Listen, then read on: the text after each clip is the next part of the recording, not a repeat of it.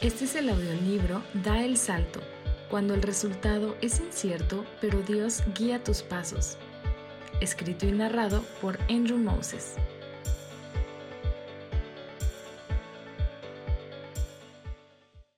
Capítulo 17. Poder y autoridad. ¿Cómo fundaron el Centro Noé? Como ustedes saben, los gobernantes de las naciones oprimen a los súbditos, y los altos oficiales abusan de su autoridad. Mateo 20, 25. Jesús dijo esto en tiempos romanos. Aunque ellos produjeron muchas cosas buenas, como carreteras y acueductos, también infligieron un daño incalculable. Su economía dependía de esclavos, por eso movilizaron sus ejércitos para masacrar y dominar naciones. Su imperio era la definición misma del abuso de poder. Supongo que ha sido así desde casi el inicio. En Génesis hay un hombre llamado Lamec, un descendiente de Caín, el primer asesino. Lamec estaba orgulloso de la reputación maleante de su ancestro escribe una canción en la cual se jacta de no tener a una esposa, sino a dos, y no mató a una persona, sino a dos. Imagínalo, Lamec fue el primer machista con el primer narco corrido. Si das vuelta a las páginas de los libros de texto, ves la tiranía por toda la historia humana. Lo único que cambia es cuál nación se encuentra encima de los demás. Entonces, ¿qué deberíamos hacer? Levantarnos en pie de lucha, ¿no? Derrocar al dictador, expulsar a los invasores, ganar al otro partido, todo eso, ¿no? Esto se llama una lucha de poder. Si las otras personas van a oprimirnos con su autoridad, tenemos que quitarle su autoridad. Luchas de poder ocurren incluso aquí, en mi hermoso México. Entre las antiguas pirámides y las lagunas caribeñas, los vastos desiertos e imponentes montañas de este país, también hay luchas. Yo lo veo especialmente en el sector de mi trabajo, la educación. Todos los años las avenidas principales se llenan de gente que marcha. Usualmente son maestros exigiendo el salario que se les prometió, pero por alguna razón no les llegó. Los universitarios en preparación para ser maestros prefieren luchar de manera más colorida. Regularmente se hacen de piratas para recuperar fondos de los cuales creen tener derecho toman casetas y cobran su propia cuota a los motoristas. También secuestran camiones para extorsionar a empresas locales. En un giro irónico, los mismos maestros que se ven como víctimas de sus superiores son vistos como opresores por sus alumnos. Estos estudiantes indignados regularmente toman a la fuerza facultades enteras de las universidades, por días o semanas hasta que sus demandas se les concedan. El gobierno federal pasó una reforma educativa nacional para frenar la malversación. Ya que muchos sindicatos vieron sus ingresos afectados, resistieron a la ley.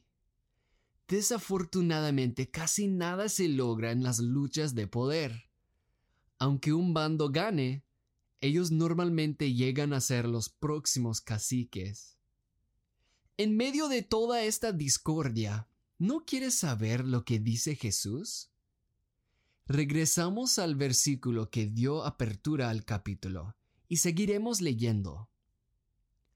Como ustedes saben, los gobernantes de las naciones oprimen a los súbditos y los altos oficiales abusan de su autoridad. Pero entre ustedes no debe ser así. Al contrario, el que quiera hacerse grande entre ustedes deberá ser su servidor, y el que quiera ser el primero deberá ser esclavo de los demás. Mateo 20, 25 a 27. Ahora te cuento la historia de una mujer y sus amigos que decidieron hacerse servidores. En 1980, Lori Henkel nunca había visto las plazas de los pueblos al atardecer. No sabía que el elote se podía preparar con un palito, crema, queso y chile. Ni podía pronunciar la R española. En los ojos color avena de esta güerita, todo México le era nuevo. Estaba viajando con Elsa, su amiga de la preparatoria, de por sí, explorar México vale toda la pena. Pero Lori vino para más que eso. Estas chicas fueron a Sonora porque Lori quería conocer los viejos rumbos y a la familia de Elsa. Un día de la estancia, Lori vio algo que tampoco había visto antes. Niños descalzos que vendían dulces en la carretera. Eran chicos de ocho años que debían estar leyendo o pintando en la primaria. Pero aquí estaban, esquivando el tráfico. Si Lori se hubiera encogido los hombros y seguido su camino, habría sido entendible. Solo era una turista. Pero se detuvo pensando, con su cabello castaño oscuro ondeando en el viento desértico. Elsa notó la preocupación de su amiga y le explicó que los maestros otra vez estaban en huelga, que a veces los alumnos perdían meses de clases, y para sacar algún provecho de sus días libres, los niños salían a trabajar. ¿Cómo? pensó Lori. No era que ella tuviera ninguna aversión al trabajo. Después de todo, en la primaria ella repartía periódicos. Pero Lori sabía que si la experiencia laboral se enriquece por las matemáticas y los libros, puede ser un trayecto ascendente hacia el éxito. Los trabajos pueden ser laboratorios, donde los jóvenes experimentan con lo que aprenden. Pero esto, vender dulces en la calle, no era aquello. Otra cosa le inquietó. En las tardes, cuando Lori no estaba en la escuela, se la pasaba en la cancha o la piscina del centro comunitario. A diferencia de ella, estos niños andaban en la calle, expuestos a la intemperie, expuestos a las navajas de cualquier maleante que rondara.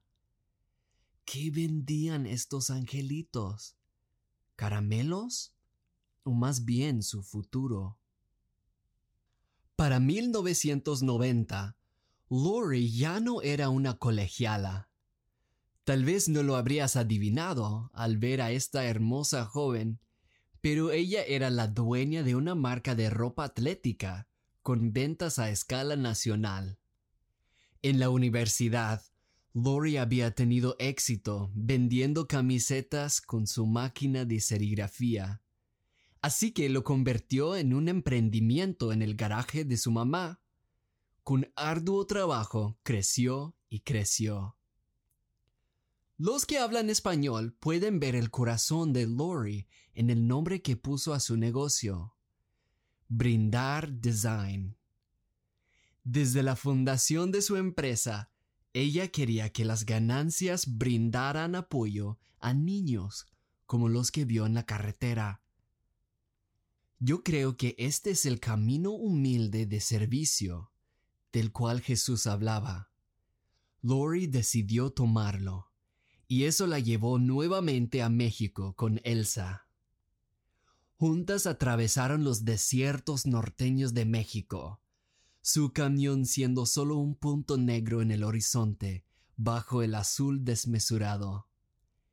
Navegaron en taxis las ciudades mexicanas, laberintos de mercados al aire libre, palacios coloniales y torres modernas. Llegaron a organizaciones benéficas para entrevistarlas, querían saber qué era lo que los jóvenes necesitaban y cómo brindar podía ayudarlos de la mejor manera. Concretar una visión iba a tardar tiempo, pero pronto Lori aprendió que mandar donativos no era una buena estrategia. Mejor sería gastar los fondos de brindar en los salarios de las personas. Las personas, no los billetes, marcarían la diferencia. Solo faltaban encontrarlos. Entonces, Lori compartió su sueño a las personas más cercanas, a sus amigos. Elsa, por supuesto, quería colaborar. La causa le encantó a Margaret, la artista que ilustró un diseño exitoso de la empresa. Su esposo, Brett, se sumó sin dudar. Ya era un pastor con un corazón para la juventud. Él conoció a unas personas nuevas en la iglesia, Brian y Mireya. Esta pareja recién casada estaba estableciéndose en la ciudad, y ellos ofrecieron apoyar en lo que podían. Aquí estaba el equipo de brindar. No sabían cómo lo iban a hacer, pero juntos ayudarían a los niños. Si tu meta es servir, deberías saber que ser un esclavo no es glamoroso. Brindar decidió humillar a Brett y Margaret de la forma más rápida posible, hacer que aprendieran un nuevo idioma. Ellos fueron a la Ciudad de México para comenzar su aprendizaje. Descubrieron que los españoles no dejaron ninguna palabra quieta. Agregaron una terminación a cada una. En inglés basta agregarle una S al final de una palabra como cuando eat llega a ser eats. Pero en español la misma palabra puede ser como, comes, come, comemos, coméis y comen. Lo teórico que aprendieron les dio una base del idioma, pero Brett y Margaret querían continuar su educación fuera del salón, así que fueron con una familia mexicana por unas semanas. En esta familia había un padre, una madre y una hija llamada Kuka. Brett y Margaret rentaron un cuarto y cooperaron para desayunar con ellos todos los días. Cuando eres un principiante sentado a la mesa con hablantes nativos, apenas alcanzas a hilar las palabras que te dicen. Toma esta conversación por ejemplo. La señora dice, Brett, ¿sil ik tai un plaat chilaquiles? Por los platos de chilaquiles enfrente de ti, sabes más o menos de qué está hablando. Pero es una fuerte dosis de humildad al darte cuenta que hasta los niños, en este caso, Kuka, hablan mejor que tú. Kuka dice, ¿Pine yo hunger nei mear Margaret? ¿Cómo respondes a eso? Te doy un tip. Sonríes y asientes con la cabeza. Poco a poco vas a poder comunicarte con Kuka y todas estas personas que amas. Sigue adelante un desayuno a la vez. Brett dice, Chilaquiles. Señala el plato ya vacío. Muy rica. Muchas gracias pone dos pulgares arriba en señal de like. Una de las entrevistas que Brindar realizó fue con el doctor Rafael Díaz, el director regional del Desarrollo Integral de la Familia. Él fue una buena persona para conocer, ya que ellos ayudaban a familias en condiciones extremas. Puesto que Lori no estaba, le tocó a Brett ir. Su español tenía que estar a la altura, porque iba a hablar con un hombre eminente. Resultó que Brett tuvo que hablar más que nadie. El doctor le hizo pregunta tras pregunta, una entrevista en reversa. Y Brett tambaleó con sus palabras para contestarlas. Brett le hizo entender la preocupación de brindar para los niños, sobre todo los vulnerables.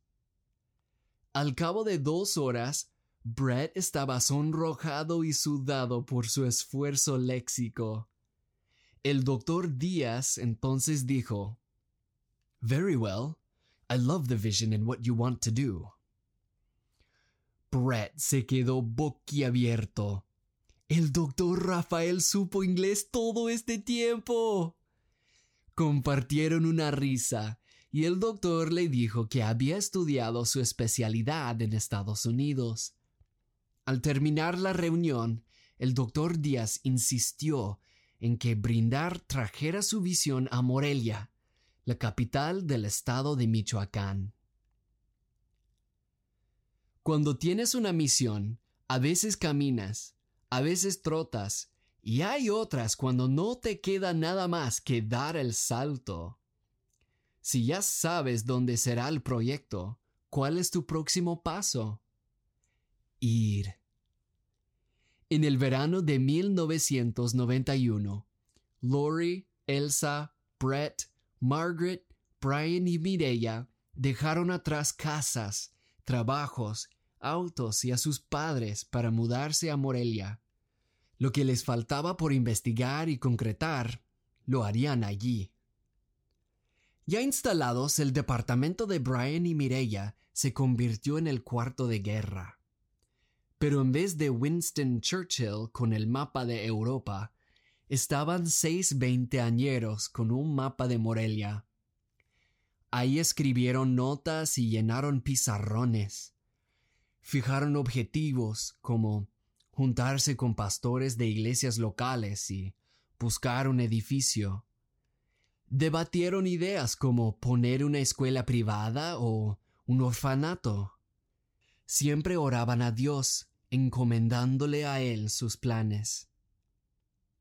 Una idea se cristalizó en el cuarto de guerra. Se llamó Nuevas Oportunidades Educativas. Centro Noé por sus siglas. Iba a ser un centro que se pusiera en la brecha para los jóvenes. Asesoría académica para suplir lo que faltaba en la escuela. Inglés para que ellos alcanzaran mejores trabajos. Música y arte también. Si las escuelas estuvieran cerradas, Noé seguiría con las puertas abiertas. Y estos maestros integrarían el amor y las enseñanzas de Cristo en cada clase. Por el apoyo de brindar, ellos podían cobrar una colegiatura que todos podrían alcanzar, incluso las familias de niños que vendían dulces en los semáforos. Una de sus primeras tareas fue encontrar un edificio. Morelia es una ciudad de edificios imponentes. Tienen fachadas de cantera tan altas que bloquean el sol. Arqueas el cuello para ver los balcones donde una vez salían princesas para ver a sus pretendientes. Adentro, los techos se remontan a seis metros arriba. Sientes el impulso de caminar con la espalda erguida, como los pilares del patio. No eres ningún virrey ni arzobispo, pero con buena postura, ojalá no te echen de allí. En octubre, el equipo de Centro Noé encontró un edificio de esta clase en el centro de Morelia. Era una construcción grande, institucional y respetable. Pagaron el depósito y la renta del primer mes. Al día siguiente, ellos regresaron al edificio para planear cómo acomodar los salones. Ese día, el dueño salió a su encuentro. Les devolvió el sobre con el pago que habían dado. Viendo al suelo y meneando la cabeza, dijo que no les podía rentar el edificio. Es que su sacerdote le había advertido que no tuviera nada que ver con Centro Noé, porque iban a enseñar versículos de la Biblia. Después del shock inicial, el equipo volvió a orar. Sabían que Dios tenía un plan y proveería. ¿Quién sabe si ese no en realidad fuera así, para algo mejor. Encontraron otro edificio. Más bien, era una casa en medio de una colonia popular. Uno de los requisitos del arrendamiento era que firmara un consignador de buena reputación. El dueño de la casa se sorprendió al ver la firma del doctor Díaz. Después de acomodar el edificio e iniciar los programas, el equipo descubrió que el ambiente era cálido.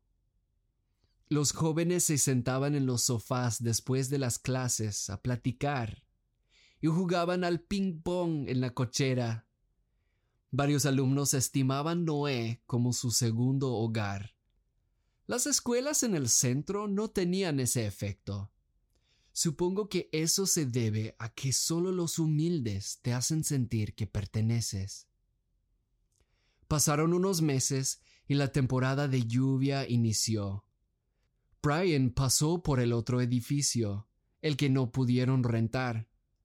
Detuvo su caminata para ver que toda la cuadra se había inundado bajo un metro de agua. Un carro flotaba en la calle enfrente. Éramos muchachos, sin mucha experiencia ni tantos logros en la vida, recuerda Brett. Tal vez tú eres joven también. Lo bueno de servir a otros es que se trata de lo que das, no de lo que tienes.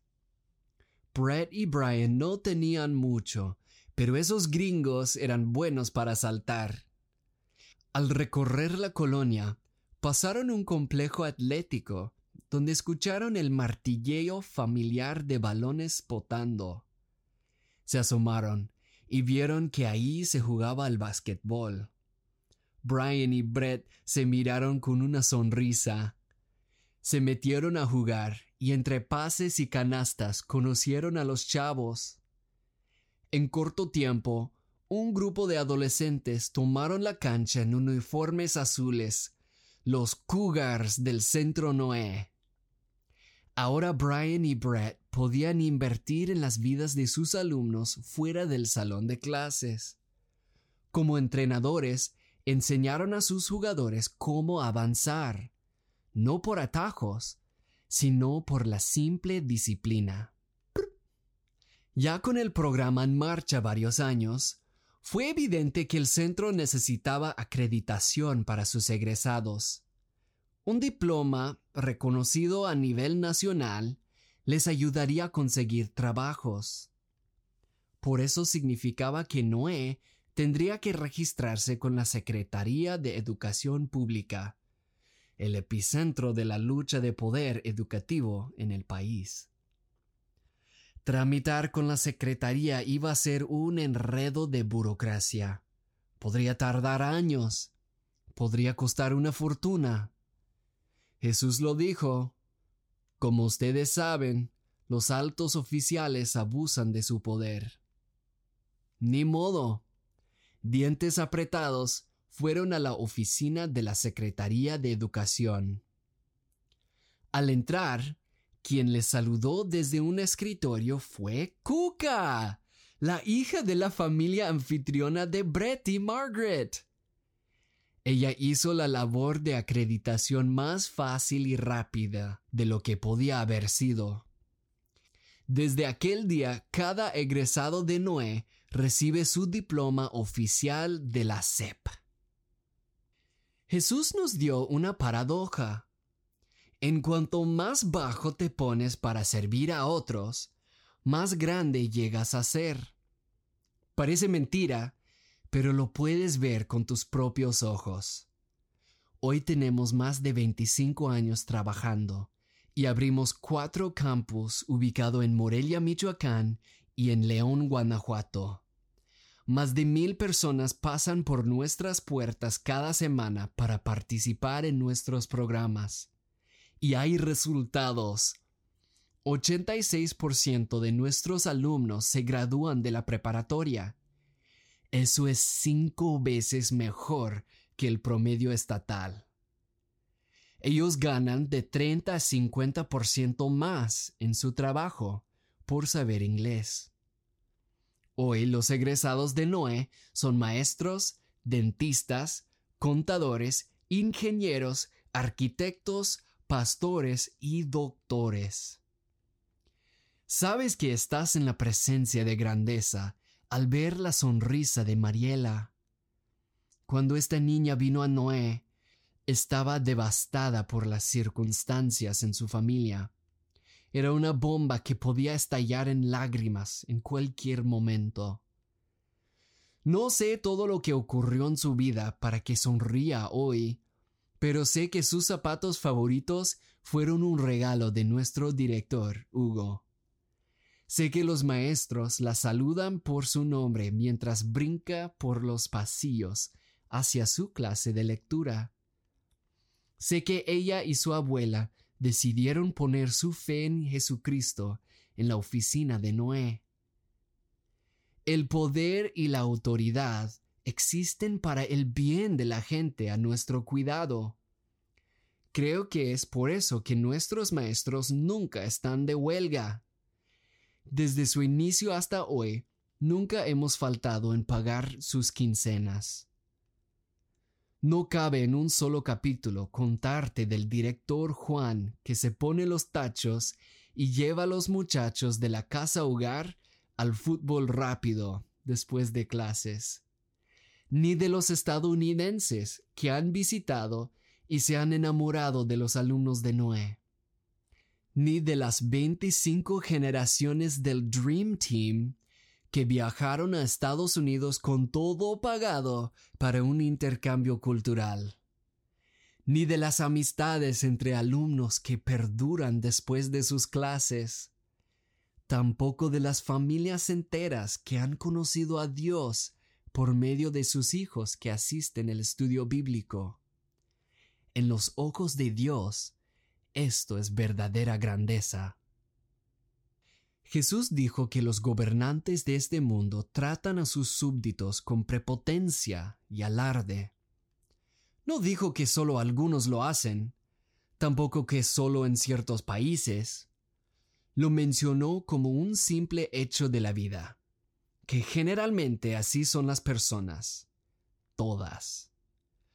Puedes ver esta arrogancia en la cancha, puedes ver el mal uso de poder entre compañeros en el trabajo. Puedes ver a pequeños déspotas hasta en el patio de recreo. Jesús hablaba de la condición humana. Somos pecaminosos, y así usan el poder los pecadores. Si en algún momento habrá esperanza para la restauración de las cúpulas de poder, necesitamos la liberación del pecado. Esto nos lleva a nuestro versículo final. Al que quiera hacerse grande entre ustedes, deberá ser su servidor. Y el que quiera ser el primero, deberá ser esclavo de los demás. El Hijo del Hombre no vino para que le sirvan, sino para servir y para dar su vida en rescate por muchos. Mateo 20, 26 a 28. Jesucristo usó su poder para rescatarnos de la corrupción de nuestro corazón, ya que Él, el Rey de la creación, nos trató con humildad, tú y yo podemos ejercer nuestra autoridad para servir. Podemos dejar atrás el pavoneo y las posturas porque, como Lori y sus amigos, vamos por la verdadera grandeza.